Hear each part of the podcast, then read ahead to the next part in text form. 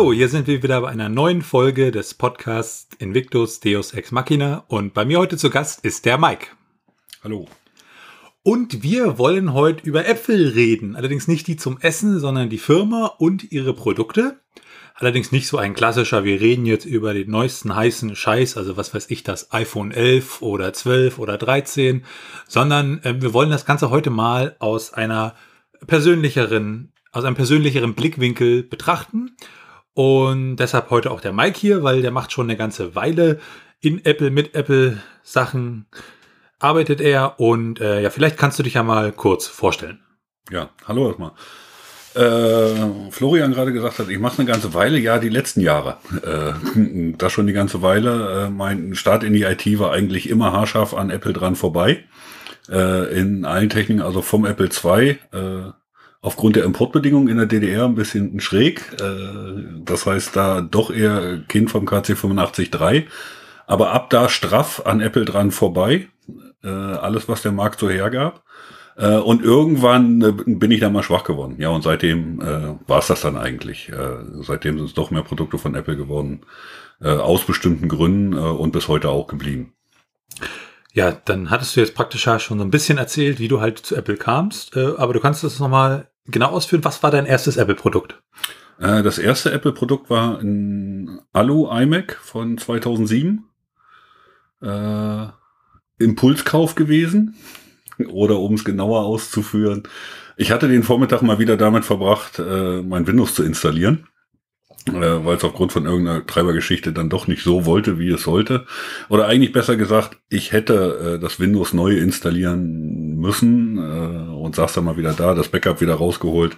Äh, war halt so eine unsägliche Geschichte, was dann halt äh, auch bei so einem Rechner, wo man viel drauf entwickelt, wo viel Software ist, äh, wo auch viel ausgetestet wird, wo viele Geräte angeschlossen, äh, bei einem Windows-System natürlich nicht ganz so äh, schön war, das über Jahre am Laufen zu halten.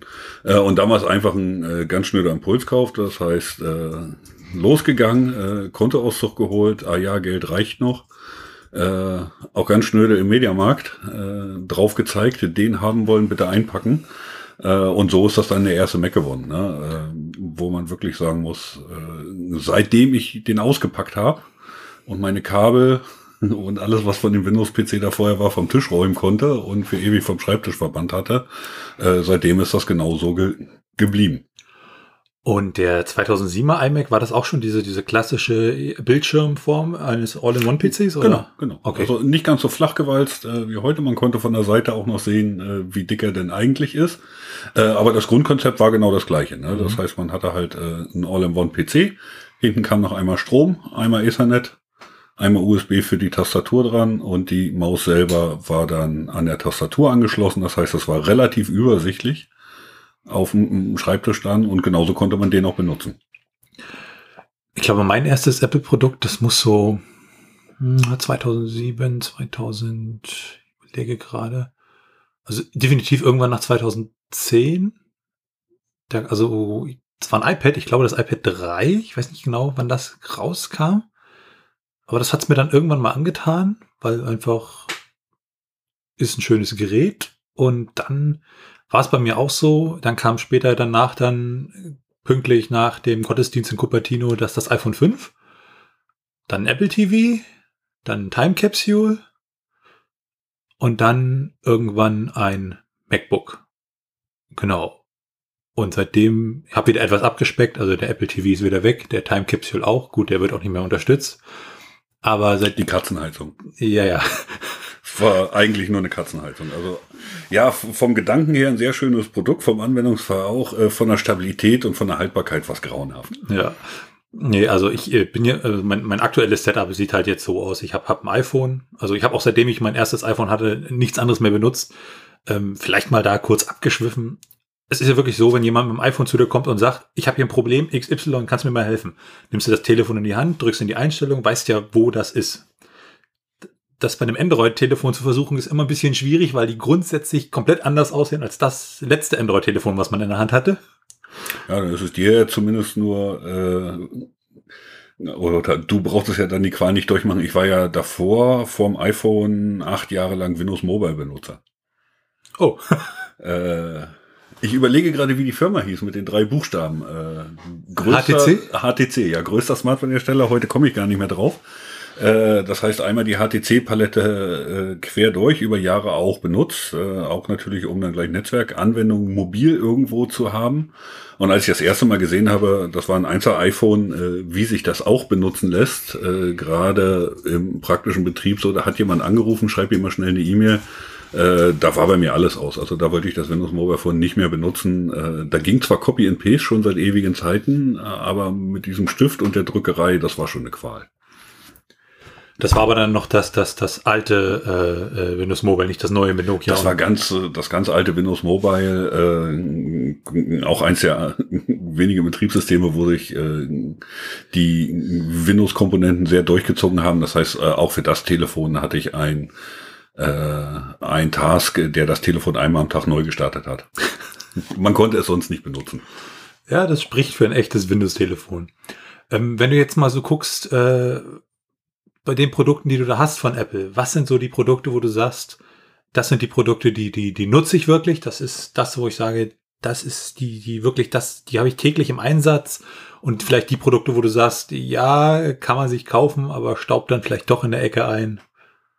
Hm, eigentlich muss ich sagen, dass ich alle Produkte äh, im, im Einsatz habe. Also das, was natürlich bei mir äh, der Fall ist, das ganz klar A, das MacBook Pro zum Arbeiten, was eigentlich äh, die meiste Zeit am Tag über genutzt wird. Äh, ansonsten ist das, iPhone, Apple Watch.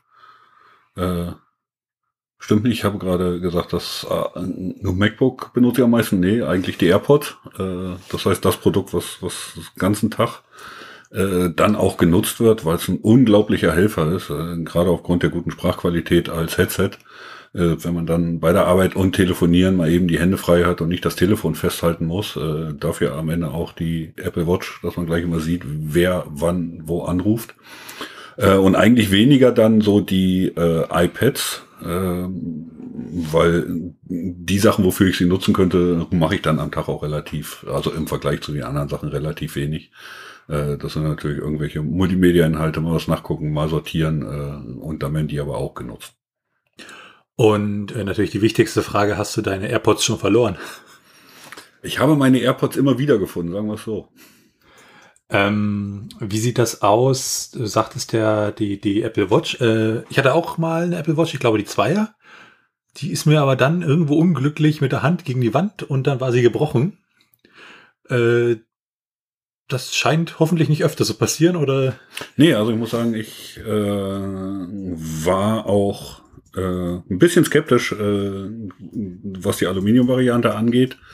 Äh, und habe ja zwei. Eine Aluminium-Variante, äh, eine Edelstahl. Äh, und muss sagen, also qualitativ nehmen diese beiden, ich gucke gerade, welche ich heute habe. Heute habe ich sogar die Aluminium-Variante. Also das nimmt sich qualitativ überhaupt nichts.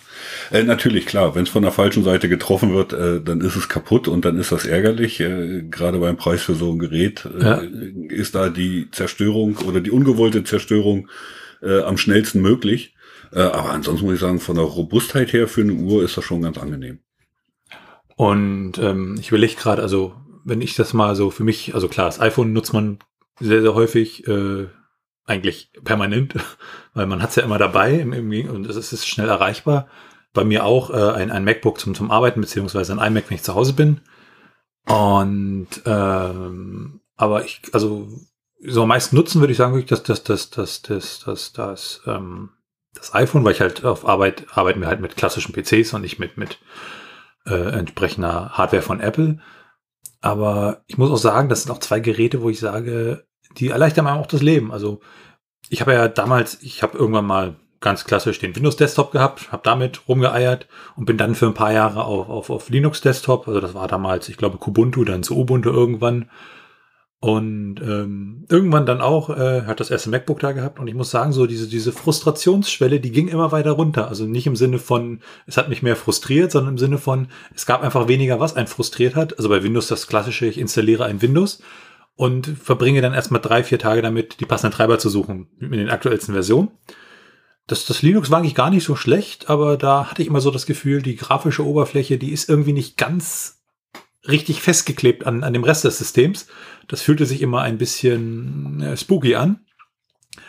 Und bei macOS hat man halt wirklich das, man hat ein vernünftiges Unix. Ich habe ein Terminal, mit dem kann ich keinen ganz normalen Unix-Linux-Kram und Befehle machen und eingeben. Und ich habe halt eine ordentliche grafische Oberfläche, die halt auch aus meiner Sicht sehr, sehr durchdacht ist. Also, wie siehst du das da so im Vergleich, wenn du dir anguckst, du hast ja jetzt auch mit anderen Betriebssystemen wie Windows und, und entsprechenden Linux-Derivaten gearbeitet, Distributionen. Wie empfindest du da das, das, das, das, das macOS, also das Betriebssystem an der Stelle? Äh, da kriegt, glaube ich, so jeder macOS-Benutzer ein bisschen schmunzeln, weil das läuft ja zwangsläufig auf die Frage raus, was ist denn besser? Ne? Oder diese Frage kommt dann ja eigentlich meistens, was ist denn besser? Und ich versuche es immer so vorsichtig zu formulieren. Äh, bei macOS weiß ich eigentlich von vornherein oder sehr schnell, was denn nicht geht oder was denn alles nicht geht. Äh, wo ich beim Windows äh, dann doch eher so die Illusion hätte, naja, das könnte ja gehen äh, und dann feststelle, ja, dass es doch eher nur was Halbes ist und nichts Ganzes oder professionell nicht anzuwenden ist. Also das, was mir super gefällt, äh, drunter ist ein ganz normales Unix. Und äh, da würde ich jetzt auch auf Holz klopfen, dass das hoffentlich auch so bleibt, äh, dass das niemals jemand in Cupertino nachdenkt, äh, an der Stelle was zu ändern, äh, weil für mich im Netzwerkbereich und Programmierung ist es halt essentiell, genau sowas zu haben. Das heißt, so ein Arbeitsbetriebssystem, äh, auf dem man äh, dann auch bestimmte Sachen machen kann. Äh, und die Oberfläche ist natürlich, ich würde sagen, mit brauchbar. Ne, es gibt immer Sachen, wo man natürlich was besser machen kann. Äh, aber sie ist schon ein gutes Stück kon konsistenter, also konsistenter als Windows in, vielen Ecken, als Linux auf, auf alle Fälle, obwohl das da natürlich auch eine, eine Philosophiefrage und eine Rangehensfrage ist. Äh, also am Ende kämen für mich nur, ich hätte jetzt fast gesagt, zwei Sachen in Frage. Äh, Linux drunter und ein Desktop drauf oder ein macOS. Äh, wobei ich neulich schon Windows mit einem Linux-Subsystem gesehen habe und gesagt habe, aha, geht ja doch. Ja, das funktioniert. Äh, da habe ich vor ein paar Tagen auf Twitter was Schönes zugelesen. Die wollen ja jetzt irgendwie ihre Windows Defender Lösung auf Linux portieren. Und da schrieb jemand, oh super, sie liefern Windows 11 dann einfach mal als Ubuntu aus, also Ubuntu mit einem schönen Theme. Und dann passt das. Ich muss auch sagen, äh, bei Linux habe ich ja den, den, den Vorteil, ich habe die Freiheit und wenn ich halt wirklich ein auf sich abgestimmtes System haben möchte, da gibt es ja diese Distribution, wie heißt äh, Elementary OS was ja praktisch genau das ist, sehr, sehr von macOS inspiriert. Und äh, die sagen dann, die gehen dann halt so weit, ähm, zum Beispiel, die nehmen das GTK-Toolkit. Und wenn eine App das GTK-Toolkit nicht unterstützt, zum Beispiel LibreOffice, dann nutzen die für ihre Standardprogramme wirklich äh, was anderes. Also in dem Fall zum Beispiel AbiWord, damit das halt konsistent in der Distribution bleibt. Ne, also ich glaube, das ist für einen oder anderen äh, dann auch mal interessant, sowas zu nutzen, wenn er halt einfach nur den, den Rechner nutzen möchte, ohne sich damit auseinanderzusetzen, wie das jetzt alles im Hintergrund funktioniert und, und, und na, die Schmerzen, die die Entwickler dann damit tragen, indem sie ein sehr starres Korsett haben, was bei der Entwicklung war, was ja bei macOS über äh, weit über zehn Jahre war, äh, dass ich mit Xcode halt diesen starren Rahmen habe, äh, dass ich nur mit Objective-C programmieren kann, ist natürlich was, was dem Anwender völlig zugutekommt. Ne? Das heißt, jede Applikation, die weitestgehend auf die gleichen Komponenten zurückgegriffen hat, lässt sich auch gleich bedienen. Das war immer so das Erste, was ich gemacht habe oder immer noch mache, äh, wenn ein neues Programm auf dem Mac landet äh, Command Komma tippen, gucken, ob die Einstellungen aufgehen. Wenn es das nicht tut, fliegt auch gleich wieder runter. Äh, weil ich weiß, dann habe ich am Ende Schmerzen bei der Bedienung, äh, weil irgendwas nicht so funktioniert, wie ich das erwarte und die möchte ich an der Stelle nicht haben. Der fixe Usability-Test. Ja, ganz einfach, ne? dass man guckt, okay, hat sich das überhaupt einer angeguckt oder wie weit äh, kommt mir das als Anwender entgegen? Äh, und wenn es das schon nicht kann, dann weiß ich, ich werde an Tastenkombinationen dann scheitern und das möchte ich ganz einfach nicht haben das ist ja auch so mein persönliches Empfinden, dann auch unter iOS, dass iOS-Apps, wenn man mal Spiele außen vor lässt, weil die sehen halt immer anders aus, aber dass, dass die meisten iOS-Apps sich halt alle irgendwie ähnlich, schrägstrich gleich bedienen, während das bei Android manchmal wieder so ein bisschen, oh, wir haben hier ein ganz tolles, supergeiles Theme auf die App gepackt und die nächste App wieder ein anderes Theme und das sieht dann alles irgendwie komisch aus. Also ja, das mag ja im Einzelnen, wenn man nur diese eine App im Fokus hat, äh, auch richtig sein, ne? wenn ich nur diese bedienen muss. Aber ich sage, das kommt dem Anwender eigentlich dann wenig entgegen, der mit vielen unterschiedlichen Apps im Alltag arbeiten muss äh, und dann mit allen klarkommen muss. Und wenn du immer nur das Beste hast, äh, dann kannst du das unter Umständen nicht so optimal bedienen, als wenn du alle Apps mit dem gleich durchgängigen Konzept hast. Das erinnert mich so ein bisschen an Blender, diese freie äh, 3D-Animationslösung, die ja eine sehr, sehr, zumindest damals äh, so Version 2.0, eine sehr, sehr eigene Bedienphilosophie haben, was praktisch mit keinem Betriebssystem wirklich zusammenpasste, wo sie dann auch aber halt gesagt haben, ja, macht die Sache aber sehr, sehr schnell, weil sie halt äh, ganz spezielle Sachen an der Stelle beachten, aber sie haben es halt auch, ich sag mal, mit, mit den neueren Versionen 2.5 dann auch gemerkt und so ein bisschen in Richtung, ich sag mal, Nutzerfreundlichkeit gegangen, dass das Ganze dann doch sich ein bisschen besser auch mit den Paradigmen so bedienen lässt, die wir so von normalen Betriebssystemen kennen. Wie sieht's eigentlich aus bei, bei den Produkten? Gab es da mal was, wo du so richtig auf die Schnauze gefallen bist oder wo du gesagt hast, um Gottes Willen würde ich mir nie wieder anschaffen oder ein Produkt, wo du gesagt hast, oh, da, da ärgert mich eine bestimmte Sache jetzt so richtig? Ja, also nicht wieder kaufen. Ich habe es ganz einfach nicht gekauft. Das sind die MacBook Pros seit 2016. Äh, weil ich halt an der Stelle, äh, wer mir meine Escape-Taste wegnimmt, äh, der, der muss da schon sehr gute Gründe für, für liefern. Äh, und nach, also das heißt, das ließ mich dann schon erstmal abwarten, obwohl ich in den Startlöchern stand und eigentlich, es wäre auch die Zeit gewesen, genau wieder ein neues MacBook äh, Pro zu kaufen. Äh, genau an der Stelle habe ich dann gesagt, nee, erstmal innehalten. Dann kamen natürlich die ersten Berichte auch mit Tastaturen, äh, die ich auch im Umfeld dann erlebt habe, wo ich mich auch mal selber von überzeugen konnte, wo ich gesagt habe, ja, okay, das ist ein absolutes No-Go. Also sowas kann man nicht, also man kann es weder verkaufen, das sollte man sich nicht trauen. Äh, aber man kann auch keine Empfehlung dafür äh, aussprechen, es zu kaufen. Äh, denn an der Stelle, äh, wenn es so unbrauchbar wird, und das ist einer der wenigen Punkte, wo ich dann doch den Preis ins Spiel bringe und sage, ja, okay, für den Preis geht das halt einfach nicht. Ne? Da waren die drei Millimeter zu dünn, dann doch am falschen Ende gespart. Und ich glaube, zumindest so wie die Gerichte, Gerüchteküche brodelt in Cupertino, äh, ist das auch angekommen. Ne? Dass das nicht der Weg war, äh, den sie hätten gehen sollen, zumindest mit den MacBook Pros. Ja, sie haben da ja nur knapp drei, vier Jahre gebraucht, also. naja, sie haben ja versucht, noch äh, dem nachzusteuern und darauf gehört und am Ende kriegt man es auch nicht wegdiskutiert. Ne? Also ja. wenn man ne, als Arbeitsgerät ein MacBook hat äh, und darauf angewiesen ist, dass das funktioniert und dann geht die Tastatur nicht, äh, das ist halt an der Stelle auch ein Logo. Ähm, ich hatte diese Tastatur vor ich glaube, drei, vier Monaten auch mal ausprobiert von den neueren MacBooks. Und ich kenne ja die, die von den älteren, von den älteren MacBooks, äh, beziehungsweise auch die von den äh, Tastaturen, die beim iMac mitgeliefert werden. Und ich muss auch sagen, so, so als Vielschreiber wirklich, das ist ein ganz schreckliches Schreibgefühl. Also das, das, das macht auch keinen Spaß, weil das ist auch zu, zu, zu, du hast das Gefühl, du hast gar keinen Tastendruck mehr, du hast kein, kein richtiges Feedback mehr. Da würde ich gar nicht sagen, ob, ob ich mich da nicht umgewöhnen würde. Also das war gar nicht so der Grund, aber es muss halt an der Stelle funktionieren ne? und das auch über Jahre funktionieren. Und ich habe jetzt mein Arbeits-MacBook, also MacBook Pro von 2013, also mittlerweile auch sechs Jahre alt oder gut sechs Jahre alt und das funktioniert wie am ersten Tag. Und äh, wer meinen Arbeitsalltag kennt, dann doch äh, in Häusern und äh, Gebäudeautomatisierung, also das geht dann schon ein bisschen staubiger und robuster zu, äh, wo ich mich dann aufhalten muss. Äh, und das hält ganz einfach tadellos durch. Und genau sowas ist eigentlich das, was man dann erwartet. Da hättest du mit den neuen MacBook-Tastaturen echt deine Probleme gehabt. Das unter Umständen schon. Deshalb bin ich an der Stelle gar nicht eingegangen. Das heißt, ich hatte mir 2000 oder 2015 noch ein 2015er gekauft will nicht sagen, das steht in Reserve rum, also die werden beide genutzt, äh, aber das ist halt genau für den Fall da und äh, im Nachhinein war es jetzt keine schlechte Entscheidung.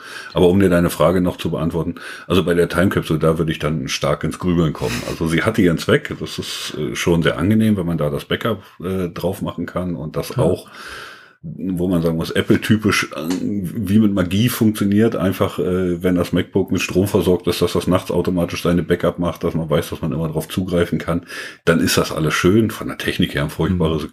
Gerät äh, und hat ja zum Glück an der Stelle auch dann nicht lange überlebt. Was mich so ein bisschen stört an diesen neuen Tastaturen ist, also nicht mal die Escape-Taste, die ist auch, die sollte auch da sein, aber auch so, dass Funktionstasten halt haptisch nicht mehr da sind und ich so benutze halt jeder Rechner, den ich benutze, der hat halt einen zwei, äh, zwei Panel Dateimanager aller Norton Commander, weil aus meiner Sicht sind Rechner ohne einen zwei Panel Dateimanager nicht bedienbar. Und ähm, da braucht man halt die Funktionstasten. Ja klar, die werden da virtuell eingeblendet, aber man hat halt das, das blind zu bedienen, das ist dann schon schwieriger. Das wollte ich auch sagen. Also mit welcher Geschwindigkeit mhm. möchtest du den, die denn dann bedienen? Ja. Äh, ich habe das auch gehabt. Also äh, diese Konzepte funktionieren ganz einfach nicht. Äh, mein erster, ja, nach selber löten Computer äh, und Überwinden der DDR war ein Atari STE. Hm. Äh, der hatte auch ganz furchtbare Funktionstasten. Die waren nämlich schräg ins Gehäuse ein, eingearbeitet. Äh, und das war genauso ein Chaos. Ne? Also das heißt, ein Rechner war ein super Rechner. Äh, für alle Zwecke äh, nie enttäuscht, aber die Funktionstasten sind bis heute grauenhaft. Also aus meiner Sicht eines der Produkte, die, äh, wo ich sage, ja, äh, das funktioniert nicht so, ist, ist Fusion Drive. Also das heißt die Idee, wir nehmen eine große und auch relativ günstige magnetische Festplatte, so ein, zwei, drei Terabyte und dazu packen wir dir so ein bisschen äh, ähm, SSD-Speicher, so 128 Gigabyte oder so, wobei sie das auch im Laufe der Revision reduziert haben. Da sind jetzt, glaube ich, nur noch 8 oder 16 Gigabyte drin. Und dann sorgt das Betriebssystem magisch dafür, dass du das gar nicht merkst, dass da eine externe Platte ist, weil alles, was du oft benutzt, ist halt auf der SSD drauf.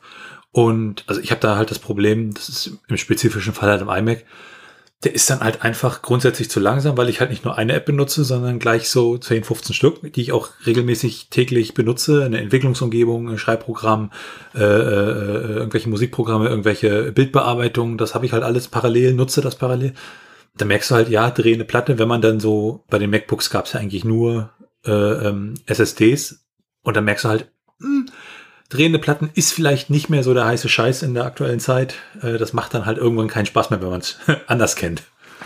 Ja, in meinen Augen haben sie das oder verkaufen sie das äh, gerade aktuell auch für, also äh, ist ein völliger Fehler, äh, diese Fusion 3 jetzt noch zu verkaufen. Die hatten ihre Berechtigung so in der Anfangszeit von der SSD. man muss natürlich sagen, wenn der Arbeitsablauf an dem Rechner genau zu dem passt, wie es wahrscheinlich 90 Prozent aller Hobbyanwender haben, äh, die Bilder drauf speichern, äh, bisschen im Internet surfen, äh, bisschen Musik verwalten äh, und so eine kleineren Anwendungsfälle haben, dann dürfte das äh, vernünftig funktionieren. Aber in dem Fall, wo dein täglicher Bedarf an Anwendung von der Platte größer ist als die SSD, dann bist du natürlich auf Gedeih und Verderb wieder auf der Geschwindigkeit von der drehenden Platte und dann wird's unbedienbar. Hm. Ähm, wenn du dir mal so, du sagst du arbeitest mit dem MacBook, und äh, jetzt ist es ja so, seit spätestens seitdem Apple bei den MacBooks hat gesagt hat, hey, wir nehmen jetzt Intel-CPUs und effektiv ist das ja nur noch ein x86-Rechner. Äh, Gab es da mal so die Idee, oh, ich nehme jetzt irgendwie da halt normale Hardware im Sinne von, ich kaufe mir einfach bei einem anderen Hersteller ein ordentliches Notebook ähm, und benutze das mit einem Linux oder anderen Betriebssystem meiner Wahl. Gibt es da aus deiner Sicht für deinen persönlichen Gebrauch überhaupt andere Hersteller, die ähnliche Hardware anbieten? Also man muss ganz einfach sagen, was Microsoft zumindest von der Konstruktion in den letzten Jahren angeboten hat, das geht schon arg in die Richtung. Die Surfaces. Die Surfaces, also die kann man zumindest vom, so wie es gedacht ist, äh, kann man die alle nehmen und sagen, jawohl, da hat sich einer einen Kopf gemacht und nicht genau äh, nun auf den letzten Cent ausgerechnet, was man jetzt noch weglassen kann, äh, damit das dann ein bisschen günstiger ist, sondern das sind einfach mal aus Anwendersicht gedachte Rechner. Äh, die sind soweit schon sehr in Ordnung. Äh, und natürlich, also gerade nach dem Debakel mit dem MacBook Pros von 2016 kam ich auch arg ins Grübeln, okay, wo kriegt man denn Hardware her, wo das eventuell die, auch ein macOS drauf laufen würde. Das waren die Mülleimer, oder? Äh, nee, die MacBook Pros. Ach, die MacBooks. Die, MacBooks. Die Mac Mülltonnen waren ja vorher, äh, das war ja 2013. Äh, die haben mich dann, also das habe ich schon mit Verwunderung zur Kenntnis genommen und gedacht, ui, äh, was das so wird, aber äh, das war zum Glück nicht äh, meine Mac-Rechnerwelt. Äh, aber bei den MacBook Pros, da hat es mich dann noch arg getroffen, wo ich gesagt habe, ja okay, gibt's jetzt hier noch irgendwas anderes, was man dementsprechend nutzen kann? Vor allen Dingen, weil rein von den technischen Spezifikationen gibt's ja äh, ganz andere Welten auf dem Markt. Ne? Also das heißt, ich hatte mir dann auch äh, einen Rechner mal ausgeguckt, wenn man dann sieht, was eine richtige Workstation äh, ist, sowohl vom Prozessor als auch von der Grafikkarte, als auch von der Kühlung und dann Platz für mehrere NVMe SSDs äh, plus äh, LTE-Modem äh, plus alles das, was man so brauchen könnte. Äh, da sagt man schon, ja, okay, wenn das jetzt die Hardware-Spezifikationen sind äh, und da noch ein macOS drauf laufen würde, äh, das wäre jetzt keine schlechte Sache. Ne, denn äh, natürlich war es so, dass man äh, auch bei dem Mac an irgendeiner Stelle spätestens beim LTE-Chip im MacBook äh, seit Jahren drauf gewartet hat und gesagt hat, nun baut es doch mal rein. Ist ja auch die Frage, warum solche Features, wo viele Leute sagen, das hätten wir gern, einfach nicht eingebaut werden. Ja, natürlich. Äh, aber ich sage, da ist die Entscheidung dann bei Apple relativ schnell. Nee, wenn es nicht geht, geht's halt nicht. Brauchen wir auch gar nicht versuchen, brauchen sich nicht drüber ärgern, es funktioniert halt nicht. Ne? Dann kam dann Tessan irgendwann mit dem iPhone, so dass man es dementsprechend irgendwie benutzen kann. Äh, die Entscheidungen fallen ja da relativ schnell. Das heißt, man hat keinen langen Leidensweg, äh, von wegen könnte man was machen und gibt's da was oder gibt's da was von einem anderen Hersteller oder wenn ich dies und jenes kombiniere und selber schraube, dann könnte das vielleicht funktionieren und scheitert dann erst am Treiber, äh, sondern die Entscheidung ist relativ schnell. Also man kann gucken, Apple bietet das nicht an, alles klar, dann halt nicht. Äh, aber ich habe dann schon dementsprechend mal geguckt, ob es da irgendwer was in, in Hardware gibt. Oh, man muss irgendwie sagen, ich weiß noch nicht, wie die äh, Rechnerentwicklung äh, bei anderen Sachen geht. Das, was ich mir vermehrt angeguckt habe, war so der Mobile Workstation Markt, also wo dann wirklich Leistung drin ist, wo man sagt, ja, da gibt es einige Sachen, die sich ganz vernünftig ansehen, äh, die dann wieder an anderen Sachen scheitern. Also spätestens macht es dann Spaß, wenn man das Notebook gefunden hat, nach einer vernünftigen Dockingstation von dem Hersteller zu gucken. Äh, und wenn die dann wieder einen Lüfter hat, äh, dann sagt man auch, okay, hier stimmt jetzt was nicht. Ja, Docking Stations, da muss ich immer an Dell-Rechner denken. Die hatten ja damals noch so richtig vernünftige Docking Stations, wo ich halt das Ding reingeklickert habe und dann war das verbunden und mittlerweile bauen sie dir halt diese USB-C-Dinger, wo das, dieses Kabel zur Docking Station selber irgendwie gefühlt ein Verbrauchsmaterial ist, weil es alle dreiviertel Jahre gewechselt werden muss. Und äh, also solche Sachen, wo ich dann auch sage, ja, äh, das hätte man auch besser gekonnt. Ich sag mal, Dell ist ja nun auch keine kleine Hardware-Klitsche, sondern die sind ja ein, Weltkonzern ne? und da fragt man sich dann auch, was ich da auch sagen muss, wenn ich mir andere Hardware angucke, ich sag mal, bei, bei Apple sage ich halt, ja gut, ich brauche was mit Leistung oder ich brauche was zum, ja, für normalen Haus- und Bürogebrauch, ne? Und es gibt halt eine überschaubare Anzahl von, von Modellen pro Jahr. Während ich dann bei anderen Herstellern wie Dell oder, oder HP da, ich werde immer Modellen erschlagen, die dann irgendwelche kryptischen Produktbezeichnungen haben, wo ich eigentlich gar nicht mehr weiß, was ist das jetzt? Was unterscheidet dieses Ding von dem anderen Ding, was 200 Euro teurer ist, obwohl die identisch aussehen, auch so von den Innereien etc. und solche Geschichten. Ne? Na, Apple und Ikea machen da schon sehr viel richtig, ja. indem sie einfach äh, einfache Produktbezeichnungen haben. Ähm, wenn du dir Apple, also Apple als Firma anguckst, die haben ja praktisch, äh, sind ja jetzt in letzter Zeit, gehen die auch viel in, in, in Dienstleistungen. Die ganzen Analysten sagen ja, um Gottes Willen, wir verkaufen nicht mehr so viele iPhones, ähm, es geht alles den Bach runter. Ähm, wie siehst du so persönlich deinen Blick auf Apple, wo du sagst, äh, ja, die machen schon vieles richtig oder so, na, was die machen, das, das könnte man vielleicht an einigen Ecken und Enden, äh, also wie siehst du das jetzt so aus deiner Sicht? Ja, sie machen nicht zwangsläufig das, was ich gern möchte. Ne? Äh, das heißt, natürlich wäre das eine, äh, wieder eine stärkere Mac-Plattform, äh, weil da mit Sicherheit noch viel, viel Potenzial wäre, um ein vernünftiges Arbeiten zu, zu ermöglichen. Auf der anderen Seite sehen sie natürlich zu, dass sie alle ihre Produkte dann am Ende auch mit Leben erfüllen. Also gerade jetzt so diese Strategie, Dienste anzubieten, Backup anzubieten, iCloud mal in ich hätte fast gesagt funktionierend, aber ich, bin noch nicht bei iOS 13. Äh, aber in, dort eine, eine, ganze Menge Dienste drumherum an, anzubieten, ist natürlich auch das, äh, wo sie Geld verdienen und das muss man ihnen zugestehen, dass sie das auch machen. Ich habe halt nur die Hoffnung, dass sie äh, trotzdem noch äh, zumindest so viel sich als Hobby lassen, äh, dass da was Vernünftiges bei rauskommt. Also ursprünglich war ja der Apple TV mal das Hobby mhm. äh, von Apple oder so hat zumindest Steve Jobs das gesagt. Es wäre schön, wenn sie das jetzt wieder umkehren äh, und auf professioneller Hobbybasis äh, dann auch die Macs und die Infrastrukturen nicht vergessen. Äh, und im Großen und Ganzen sieht es ja auch so aus, als wenn das nun nicht völlig unter die Räder kommt. Ja, man hatte ja so zwischenzeitlich so ein bisschen das Gefühl, dass die Macs so ein bisschen, äh, ich sag mal, nicht mehr aktiv gepflegt werden. Da gab es ja dann teilweise den Mac Mini, der wurde irgendwie seit x Jahren mit dem gleichen Preis unverändert angeboten, bis sie irgendwann mal gesagt haben, okay, jetzt gibt's einen neuen Mac Mini mit neuer Hardware.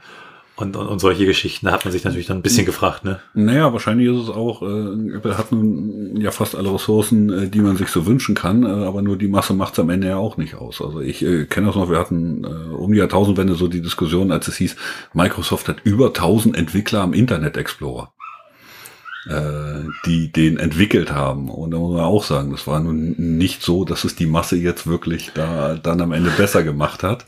Äh, und das merkt man natürlich äh, auch, wenn WWDC ist. Das heißt, wenn man dort auch mit den Entwicklern äh, dann äh, dementsprechend auch Kontakt aufnehmen kann oder macOS-Entwickler ist und dort den direkten Draht sucht. Das sind halt relativ wenige Leute, die sich dann auch mit den Sachen genau auskennen und die die entwickeln und die Strategien festlegen. Äh, und das sind halt nicht allzu viel. Ähm, wo wir beim Thema entwickeln sind, äh, man, es war ja wirklich so für, für Apple-Geräte, vor allem für die, für die iOS-Geräte, also die mobilen Geräte. Wenn ich da was programmieren musste, dann mit Objective-C und wenn man das so aus, ich sag mal, Sicht moderner Programmiersprachen sieht, dann ist Objective-C für den geneigten Programmierer, der vielleicht Java oder, oder vielleicht auch C kann, ja doch ein bisschen merkwürdig. Ähm, wie findest du das, was, was, was Apple jetzt mit, mit Swift gemacht hat? Hm. Innerlich zerrissen gerade. Also den Gedankengang äh, und die Ansätze äh, von Swift 1, 2, 3, äh, also in den Versionen, äh, fand ich hier ist das Adjektiv einsetzen, äh, zumindest zwingend notwendig, sagen, äh, sagen wir so. Also Objective-C ist natürlich ganz einfach in die Jahre gekommen. Äh, das heißt, es kam noch von Next, äh, hat die Zeit bei Apple auch überlebt, aber irgendwann geht es halt nicht mehr weiter. Also die Multiprozessor-Sachen und so weiter hat man schon gemerkt, okay, das klemmt jetzt. Die Mobilsachen wurde es dann auch nicht unbedingt angenehmer. Äh, und die Notwendigkeit, eine neue Sprache äh, zu entwickeln oder neue Entwicklerwerkzeuge bereitzustellen, die war natürlich da. Äh, ich sehe den Weg nicht als falsch an. Aber ich hätte mir eigentlich gewünscht, dass viele positive Sachen viel, viel schneller kommen. Mhm.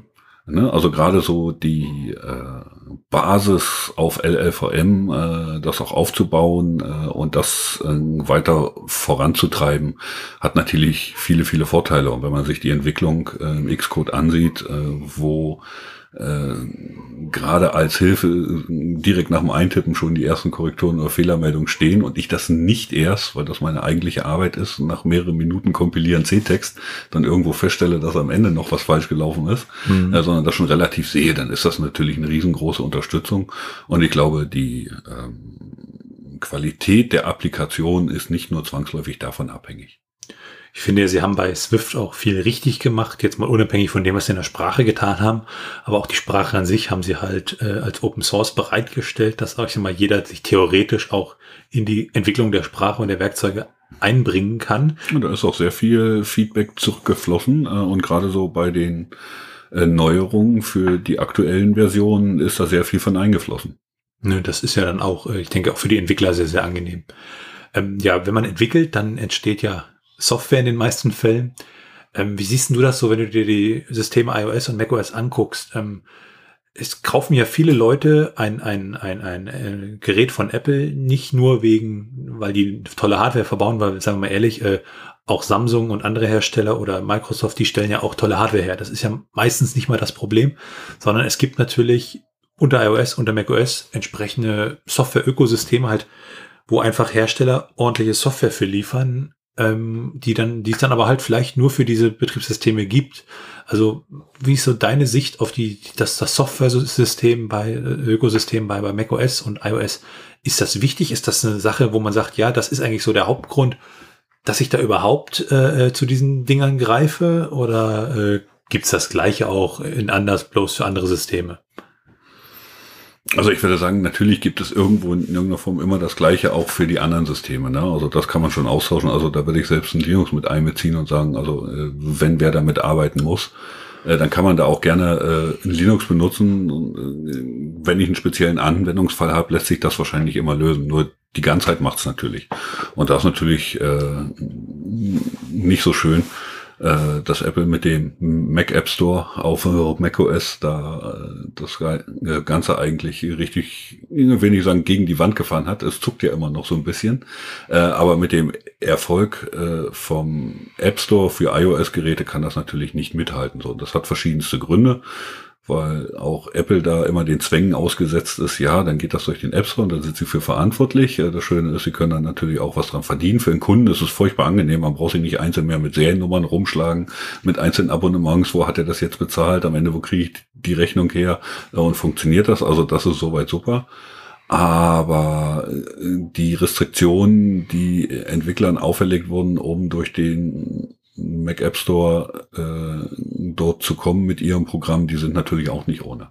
Das ist ja auch, was viele so die Befürchtung haben, dass die perspektivisch macOS so weit äh, verrammeln, dass praktisch es nur noch ein iOS auf dem Desktop ist, wo ich aus meiner Sicht halt auch sage, das geht halt nicht. Das ist halt ein Desktop-Rechner, auf dem kann ich historisch gewachsen immer das ausführen, was ich möchte. Also sollte mir das das System auch in Zukunft bieten. Ja, ne, und sie haben ja jetzt äh, mit der aktuellen macOS-Version auch so ein bisschen das Dilemma, was Microsoft mit Vista hatte.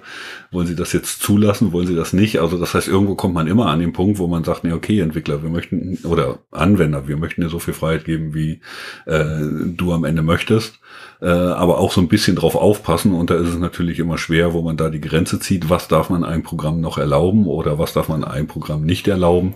Äh, ich habe da am Arbeitsalltag immer diese schönen Streitgespräche, wenn es darum geht, das Programm braucht Administratorrechte.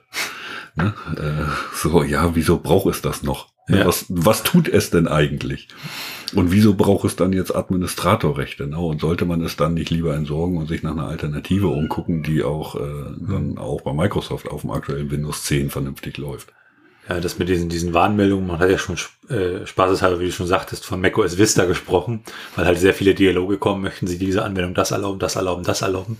Ich sag mal, wo ich es halt gut finde, sind so Sachen wie, wie, wie Mikrofon. Also ich kann jetzt praktisch ja auch da einzeln halt sagen, ich hätte gern das Mikrofon, die App darf aufs Mikrofon zugreifen. Oder auch hier, guck mal, diese App greift auf deine GPS-Daten zu, zeigt dir dann eine Karte hier und hier und hier, willst du das der App wirklich erlauben?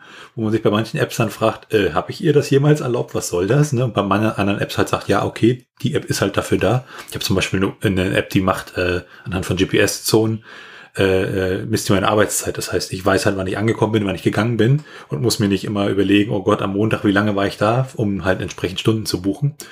Und da ist, ist es natürlich klar, dass die natürlich die GPS-Position lokal erfasst. Ne, während bei anderen Apps, die vielleicht irgendwelche Spiele, wo ich mich dann frage, äh, was soll das? Ne? Nein, ich, wie gesagt, das ist ja der Punkt, wo das natürlich sinnvoll ist äh, und wo man auch sagen muss, okay, wie behütet man jetzt den aktiven Anwender äh, davor, äh, dass er auf irgendwelche Programme reinfällt, aber ohne, dass es am Ende viel zu nervig ist. Und eigentlich muss ich sagen, der Weg, den sie eingeschlagen haben, äh, da ist schon sehr viel richtig dran. Also ich würde mir jetzt auch nicht anmaßen zu sagen, so und so könnte man das jetzt viel besser machen. Äh, denn in irgendeiner Form muss man natürlich den Entwicklern ermöglichen, auf die Sachen zuzugreifen. Äh, auf der anderen Seite ist es so, dem Benutzer muss man darstellen, welche App greift denn wo drauf zu und was bedeutet das. Mhm. Was ich auch sagen muss, ähm, was, was Software in macOS angeht, also es gibt aus meiner Sicht persönlich nutze ich da halt ein paar, paar Softwares, die, die es eigentlich nur für macOS gibt. Die, also ich habe zum Beispiel ein, ein Programm zum Schreiben, das nennt sich Ulysses. Das ist ein, ich sage es mal, ein besserer Markdown-Editor. Aber der ist halt so fein poliert, dass du halt, es ist ein Genuss ist, damit zu arbeiten, ist auch das einzige Tool, wo ich sage, das Ding, das habe ich mir jetzt abonniert. Also das ist eine Software, die muss man mittlerweile halt mieten, sozusagen. Die konnte man früher halt regulär kaufen. Aber die haben halt das Problem gehabt, äh, ja, dann, dann musst du für die nächste Version immer das nächste riesen geile Feature anbieten und weißt aber auch nicht, wie viele neue Leute kaufen das und wie finanzierst du dich aus. Aber was ich, wo ich sagen muss, da gefällt mir Apple persönlich ganz gut. Ähm, Apple bietet ja nicht nur das Betriebssystem an, sondern die haben so ein bisschen, äh, die haben das, glaube ich, früher die iLife Suite genannt. Ähm, also die bieten so ein bisschen. Oh ja, es gab da mal was. Ja, ja. genau. Mhm. Und ähm, ich habe mir, ich hab mir praktisch äh, vor einiger Zeit ähm, Logic Pro X gekauft. Das ist ja praktisch die große Audioverarbeitungssoftware von Apple. Ähm, die hat 300 Dollar gekostet. Und man kriegt halt permanent seine Updates dafür, weil halt über den App Store. Und da muss ich natürlich sagen, äh, ja gut, die verdienen an der Hardware. Aber ich kriege praktisch für sehr, sehr wenig Geld eine Lösung, für die ich, wenn ich zum Beispiel Cubase von Steinberg nehme oder so, da kann ich problemlos 6000 Euro für bezahlen, wo ich sage, ja, kann aber das Gleiche, ne? Und das sind so, so Sachen, wo ich sage, ne, es kostet noch ein bisschen was, aber Apple sagte auch, ja, äh, das ist für uns mehr so, vielleicht ist es eine Art Hobby, dass wir dir die Software für relativ schmalen Taler, äh, in Bezug zur Software natürlich, ne, 300 Euro für eine Software sind ja erstmal eine Stange Geld, aber für so, ein, so eine Software, wo du dann gleich noch entsprechende Synthesizer und was weiß ich nicht zubekommst, muss ich sagen, das finde ich aber bei Apple wirklich sehr, sehr gut, dass man halt, ist ja mit Final Cut Pro genau das gleiche, ich krieg da ein, ein, ein, ein State-of-the-Art-Schnittprogramm für 300 Dollar. Ne? Und äh, den anderen Kram für meinen, wenn ich halt der äh, Müller-Lieschen bin, die halt mein Video schneiden möchte oder was äh, mit Musik machen möchte, da kriege ich ja gratis äh, GarageBand und und äh, wie heißt es iMovie, glaube ich, ne? Mhm. Bekomme ich ja hinzu. Ne? Also das ist so eine Sache, die gefällt mir persönlich sehr sehr gut. Äh, jetzt wirklich nur auf diese Kreativschiene betrachtet, ne? Aber Hast du jetzt aber die zwei Perlen aus dem Mac App Store rausgepickt? Ja. Äh, die Apple da auch nicht ohne Grund genauso reingestellt hat. Äh, ja, natürlich. Äh, ich sag ja, aus Anwendersicht ist das natürlich schön, weil man äh, am Ende auch einen Abrechner hat, äh, der alles verwalten kann. Gerade bei Abonnements ist das äh, eine super Sache. Also man kann einfach in die Übersicht gehen und sagen, kann sagen, okay, die und die Abos habe ich noch, das möchte ich bezahlen, das und das bitte kündigen ne? und hat halt keinen einzelnen Stress. Mhm. Ähm, ich hatte ja vorhin erzählt, mein erstes Apple-Gerät war ein iPad. Mittlerweile habe ich praktisch nur noch ein, ein, ein, ein, ein MacBook und ein, ein iPhone, weil ich konnte mich immer nicht entscheiden, äh, jetzt habe ich mein iPhone, jetzt habe ich mein iPad, jetzt habe ich mein iPhone, jetzt habe ich mein iPad. Was von beiden benutze ich? Auf welches installiere ich die Spiele? Also das war für mich irgendwie ein, ein, ein iPad war aus meiner Sicht ein relativ überflüssiges Gerät, äh, weil klar, ich kann damit Filme gucken. Der Schirm ist größer als auf so einem iPhone, aber ähm, ist für mich so die Frage, hast du da für dich Fälle, wo du sagst, da ist das iPad genau mein, mein Gerät, mit dem ich an der Stelle arbeiten möchte, arbeiten muss vielleicht auch, wo das iPhone, was weiß ich, zu klein ist und ein, ein, ein Desktop-Rechner, also ein, oder beziehungsweise ein mobiler Rechner einfach zu groß ist. Gibt es da was, wo du sagst, da ist das iPad für mich das Richtige? Das ist interessant, äh, dass du das genau so rum sagst, weil bei mir wäre es genau umgedreht. Also die erste Funktion, äh, die ich nach dem Kauf von einem iPad abgestellt habe in iTunes, war, dass er gekaufte iOS-Apps jeweils auf alle Geräte lädt, weil mein Anwendungsfall für die beiden Geräte ist komplett unterschiedlich. Also das iPhone ist wirklich als iPhone, das iPad als iPad und da sind auch die Apps getrennt. Also bis auf wenige Ausnahmen, die ich dann auch, auch mal auf beiden äh, Systemen habe, ist das eigentlich völlig getrennt. Also da ist das ähm, iPad dann doch schon eher so das äh, Arbeitstier, also Dokumente, PDFs, äh, Dokumentation, äh, die zu archivieren sind. Also so diese Dokumentenhandling-Maschine und dann auch mal äh, ein bisschen Multimedia-Konsum mit einem größeren Bildschirm. Äh, und auf dem iPhone landet eigentlich so der ganze Rest, äh, den ich mobil an Applikationen brauche und dabei haben muss. Hm. Ich hatte ja früher für mich mal überlegt, ob man praktisch auf dem, auf dem, auf dem Desktop bzw. mobilen Rechner mit macOS verzichten könnte, ob das iPad das nicht alles kann. Und ich mal im Großen und Ganzen, äh, ich kann mit dem iPad Musik machen, ich kann mit dem iPad Texte schreiben, äh, auch das besagte Ulysses, was ich vorhin erwähnt hatte, gibt's dafür. Aber wo ich dann gemerkt habe, äh, wo es bei mir einfach nicht geht, ich entwickle ja halt auch Software und ich kann halt keine Software auf einem iPad entwickeln, weil ja, das System ist relativ restriktiv. Mir fehlt da zum Beispiel eine Entwicklungsumgebung. Klar, das ist wahrscheinlich auch nicht das, was Apple an der Stelle möchte. Ne, aber das wäre so, so die Sache, wo ich sagen könnte, okay, dann könnte ich meinen Desktop-Rechner wegpacken und dann brauche ich nur noch ein iPad mit einer Tastatur. Sache gegessen. Also wie, also du sagtest ja jetzt auch so mehr so konsumieren, zu dokumentieren. Gut, das ist, geht schon fast in Richtung Produktivität. Aber meine Frage, kann man mit dem iPad überhaupt produktiv sein oder ist das doch mehr so ein Konsumgerät? Ja, das kann man schon. Also ich habe das eigentlich zu na gut 90 Prozent im Arbeitseinsatz. Äh, das heißt, das ist so die er, ersetzte Papiermappe. Ne? Äh, das heißt dann wirklich, äh, dass man schnell irgendwelche Sachen nachschlagen kann, also so diese ganzen Sachen, die man sonst immer mit sich rumgeschleppt hat in ausgedruckter Form, dass die da dementsprechend drauf sind, dass man sie schnell aktualisieren kann. deshalb sage ich ja, wahrscheinlich gibt es da viele unterschiedliche Anwendungsszenarien. Bei mir ist es wirklich so, dass das, dass die iPads immer gut getrennt waren von den iPhones, was so die Applikationen angehen und das iPhone eigentlich so für den Alltags äh, Medienkonsum, Nachschlagen, Benachrichtigungen gedacht sind äh, und das iPad äh, dann am Ende für alles bleibt, was wo irgendwo ein Dokument dann dahinter steht. Hm. Das erinnert mich an, ich glaube, eine größere amerikanische Airline war das. Die haben irgendwann mal vor ein paar Jahren ihren, ihren großen Flightback, also diesen Koffer mhm. mit den ganzen Dokumenten und Plänen und Karten, haben die dann praktisch gegen ein, ein Surface-System ausgetauscht. Und das war für die Piloten natürlich auch angenehm, weil die brauchten diesen riesen Koffer nicht mehr, sondern hatten nur noch ihr Surface. Am Ende genauso. Ne? Und das war dann natürlich, ja. Ähm, ich habe ja ursprünglich so, wenn man mal, also mobile Geräte sich anschaut, ich komme aus der Ecke so Palm und bin dann praktisch mit, mit Android äh, äh in die Smartphone-Schiene irgendwann reingewachsen, hatte davon HTC. Da haben wir über HTC dieses G1 mir gekauft. Mhm. Und ich fand Android an sich eigentlich auch ganz toll. Und dann ja irgendwann mir ein iOS-Gerät geholt. Und was mir da aufgefallen ist, also ähm, unter Android, da guckst du in den, oh Gott, Play Store heißt er mittlerweile, guckst da rein und sagst, ja, hier eine App für 2,99, boah, die ist ja ganz schön teuer. Was mir dann so aufgefallen ist, so nach eins, zwei, drei, vier Wochen unter iOS, empfand ich Apps für 2,99 nicht mehr als teuer, sondern da war so eine App, oh, die kostet 7,99, die ist aber teuer. Während so eine 4,99 App so war, ja, das ist der Durchschnittspreis, das passt schon.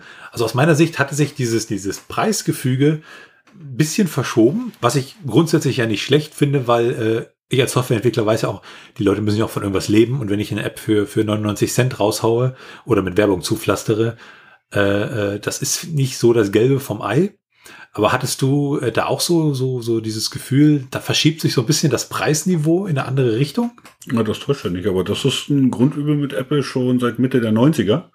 Das heißt, dass genau bei diesem Aufrechnen, ja, auch als Softwareentwickler, bei, bei Apple kannst du ja nichts verdienen. Na gut, die bezahlen aber mehr und dafür hast du Kunden, die auch nicht nur, äh, also das war so äh, von 95 bis 2000 ungefähr, du hattest einen riesen PC-Markt und einen riesen Markt an äh, gekreckten und geklauten Softwareprogrammen, äh, wo kaum noch was original war auf dem PC.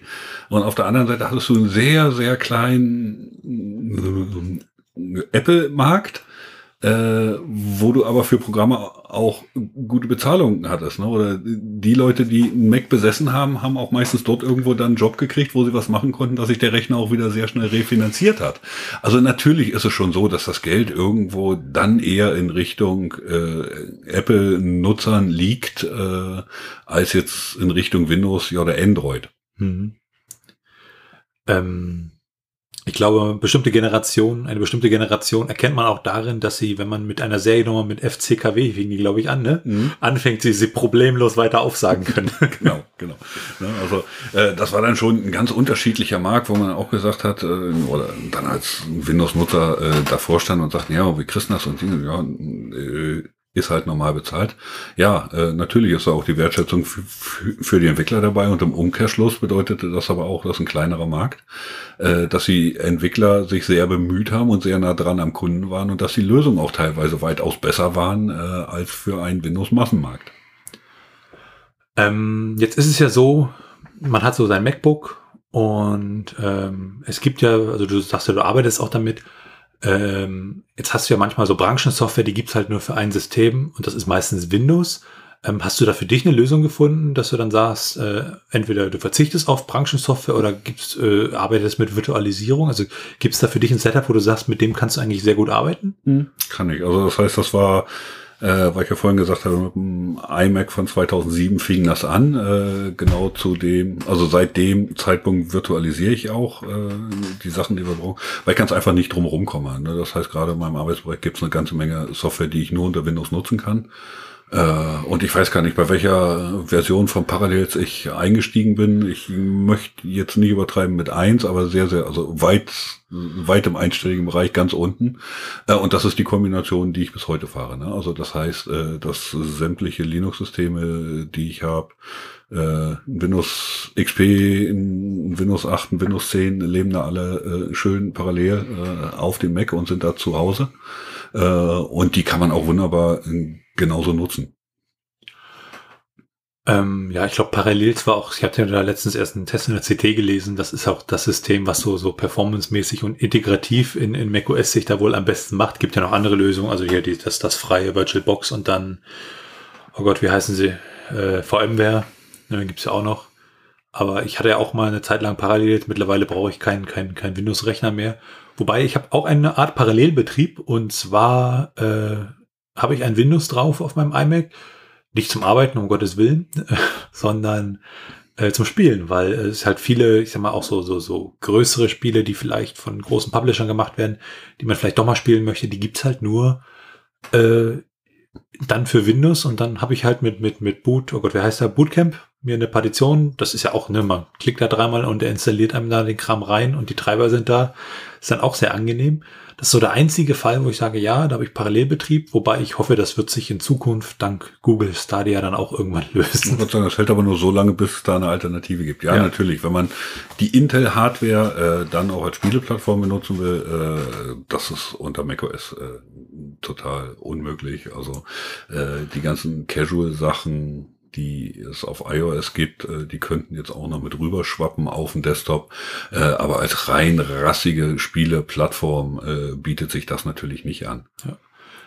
Ähm, jetzt gibt's ja so Gerüchte, die ganzen iOS-Geschichten, also alles, was mobile Geräte von Apple sind, die nutzen ja ARM-Prozessoren, beziehungsweise dass das, die ARM-Architektur, äh, die Prozessoren entwickelt Apple ja mittlerweile selber. Und ähm, jetzt gibt es ja auch Gerüchte, hau, wir bauen jetzt, wir warten, also Apple wartet praktisch so lange, bis sie alles in der Stärke entwickelt haben. Also die haben eine GPU entwickelt, dass sie auch eine CPU entwickelt haben, die halt entsprechend viel Leistung liefert. Da gibt's halt die Gerüchte, irgendwann baut Apple dann nur noch, ich sag mal, ARM-Computer, also ein, ein ARM-iMac, ein ARM-MacBook. Würde das aus deiner Sicht irgendeinen Unterschied machen, wenn du da plötzlich ein, ein, ein MacBook Pro hast, was dann halt nur noch ARM-Prozessoren drin verbaut hat? Aus meiner Sicht natürlich schon, weil, wie gesagt, ich habe eine ganze Menge, was an Virtualisierung auch benötigt wird und da bietet sich das natürlich an.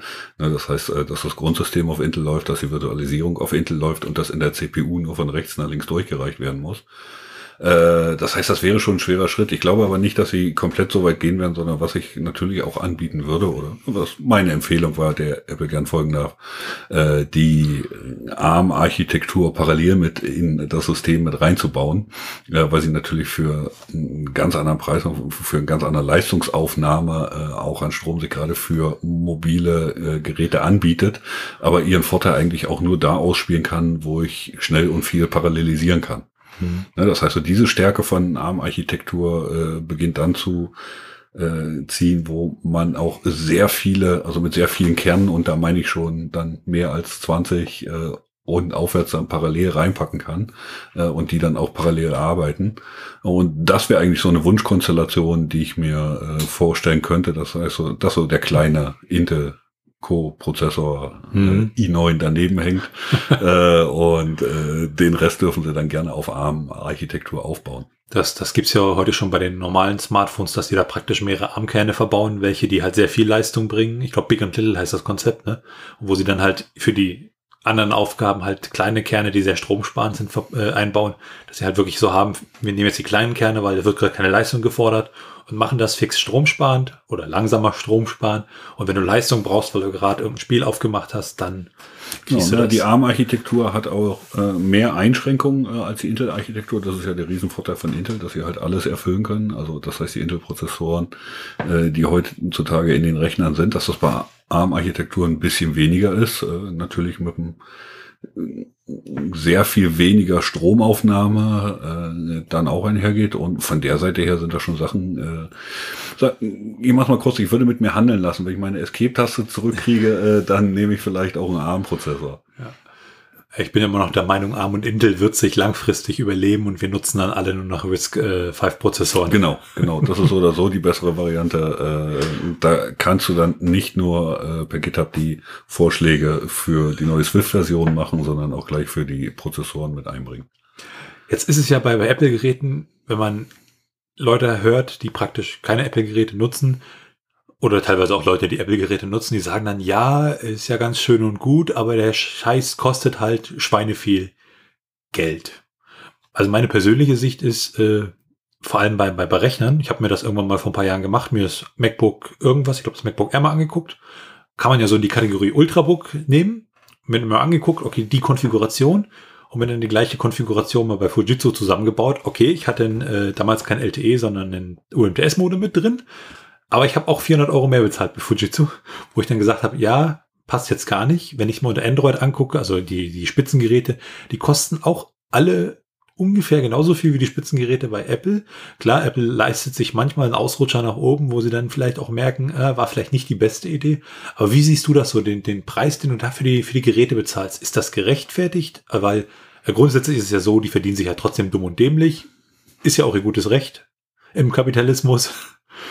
Ja, also für die Leistung, die sie bringen, also die Preise halte ich am Ende schon an der oberen Kante für gerechtfertigt. Äh, das heißt, sie kratzen immer natürlich an dem äh, Bereich, wo man sagt, okay, das geht jetzt gerade noch so. Äh, man kann es natürlich nicht vergleichen, also jetzt gerade wenn du ein MacBook nimmst mit einem Rechner, der nur die Hälfte kostet. Also das ist wäre so das typische Mediamarkt-Erlebnis, wenn man dann einmal durchs Regal geht und sieht dann so 350 Euro, 350 Euro, 400 Euro, 700 Euro und dann steht da das MacBook für 1400 Euro.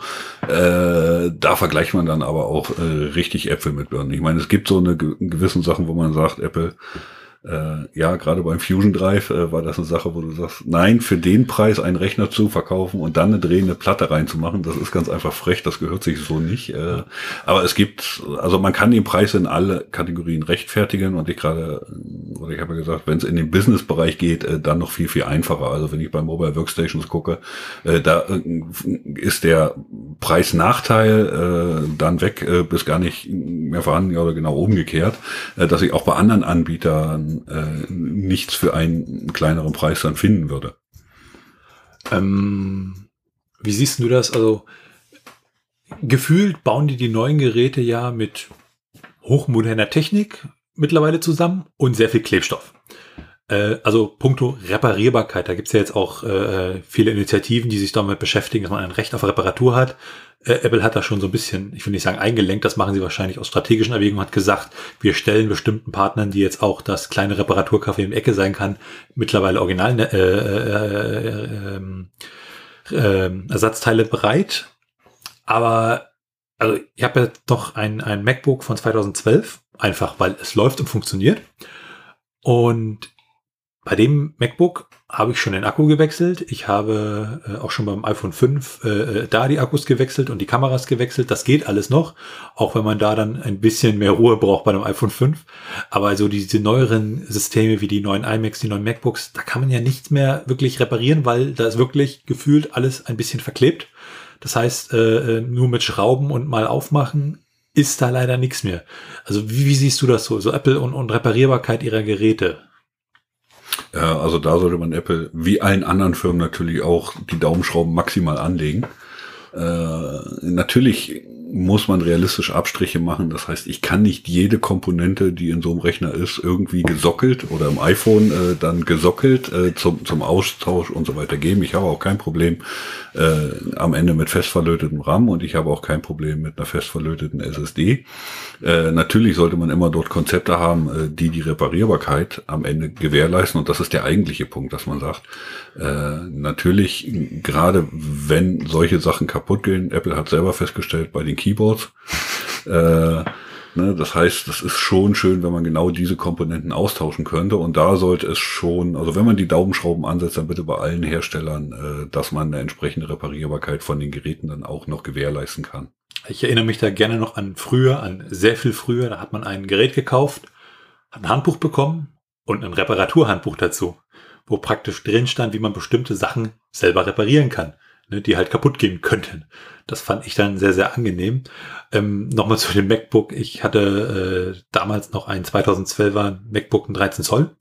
Da kann man halt, wie gesagt, wie ich ja sagte, noch sehr viel auswechseln. Mir ist dann aber irgendwann beim Spielen äh, ein bisschen zu viel Minecraft gespielt. Die W-Taste kaputt gegangen. Und jetzt rate mal, welches Teil man nicht auswechseln kann.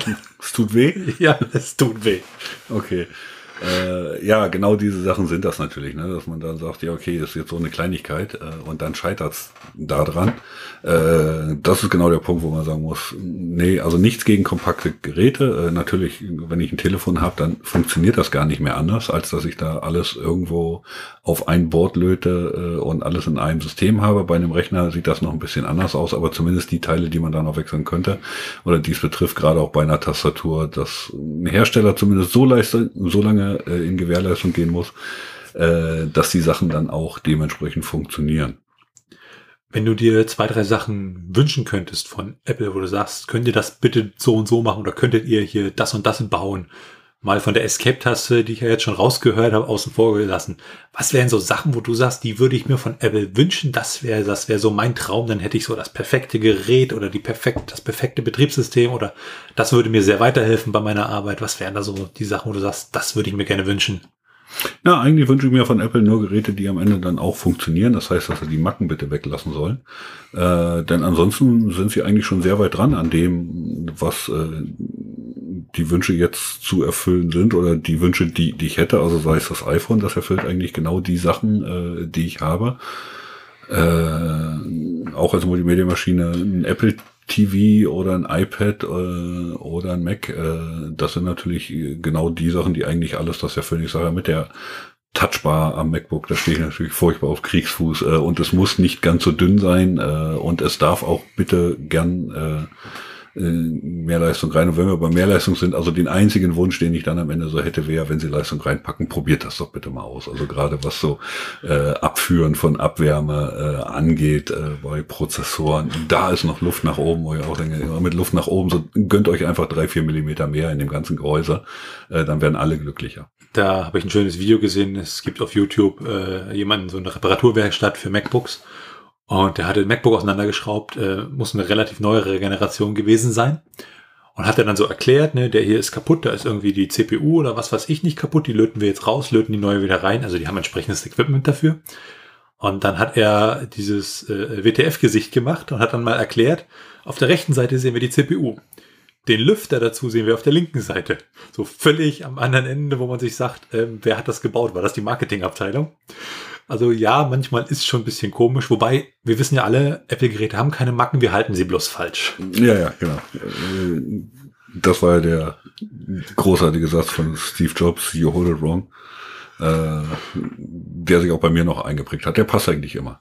Wenn der Anwender das falsch macht, you hold it wrong. Das ist so gedacht äh, und so muss das auch gemacht werden. Nein, das sind halt genau die Sachen, dass man wirklich sagen kann, also zu 100% Profi. Äh, und äh, das waren ja genau die Irrwege, die sie eigentlich so seit 2011 und 12 in ihren Produkten eingeschritten sind. Also sei es der Mac Pro als Mülltonne, äh, wo sich die Chips dann wieder selber entlötet haben, äh, als auch jetzt das Debakel mit äh, MacBook Pros äh, mit der Tastatur äh, und der Leistung dann, wo man sagt, ja, es ist halt nicht ganz Pro. Ne? Also wenn ihr den Anspruch habt, dann erfüllt das doch bitte auch. Aber die Tastaturen in dieser Butterfly-Mechanik, die haben uns zumindest einen wunderschönen Artikel im Wall Street Journal gebracht. Und der war großartig. Hm? Die haben ja da einen Artikel halt berichtet, dass das finanziell für Apple nicht so gut ist, wenn sie da x tausend Tastaturen oder x Millionen Tastaturen tauschen müssen. Und man konnte oben, es gab immer im, über den Artikel verteilt, gab es so Radio-Buttons, wo ich bestimmte Sachen ein- und ausschalten konnte, je nachdem, was an meiner Tastatur kaputt ist. Zum Beispiel konnte ich aus den E's doppelte E's machen oder ich konnte bestimmte Buchstaben weglassen, weil ich sie mit meiner Tastatur nicht mehr tippen konnte. Ich glaube, das ist eine Sache, den Artikel sollte ich auf alle Fälle mit verlinken, weil der war großartig. Ja. Ne, dass man genau das Gefühl hat, wie sich das dann anfühlt, wenn die Tastatur nicht mehr fun funktioniert. Und ich glaube auch, dass der Cupertino äh, ein bisschen für Aufregung gesorgt hat, äh, weil der sehr bildlich dargestellt hat, worum es denn eigentlich geht. Genau. Ja, ich denke, wir haben jetzt mal so einen kurzen Abriss darüber gegeben, was Apple für uns persönlich bedeutet, was wir vielleicht auch mit der Hardware machen, was wir so über das Ökosystem denken. Da sind wir eigentlich durch, oder? Weiß nicht, hast du noch Wünsche? Ich denke, wir sind durch. In diesem Sinne, tschüss und bis zur nächsten Folge. Tschüss.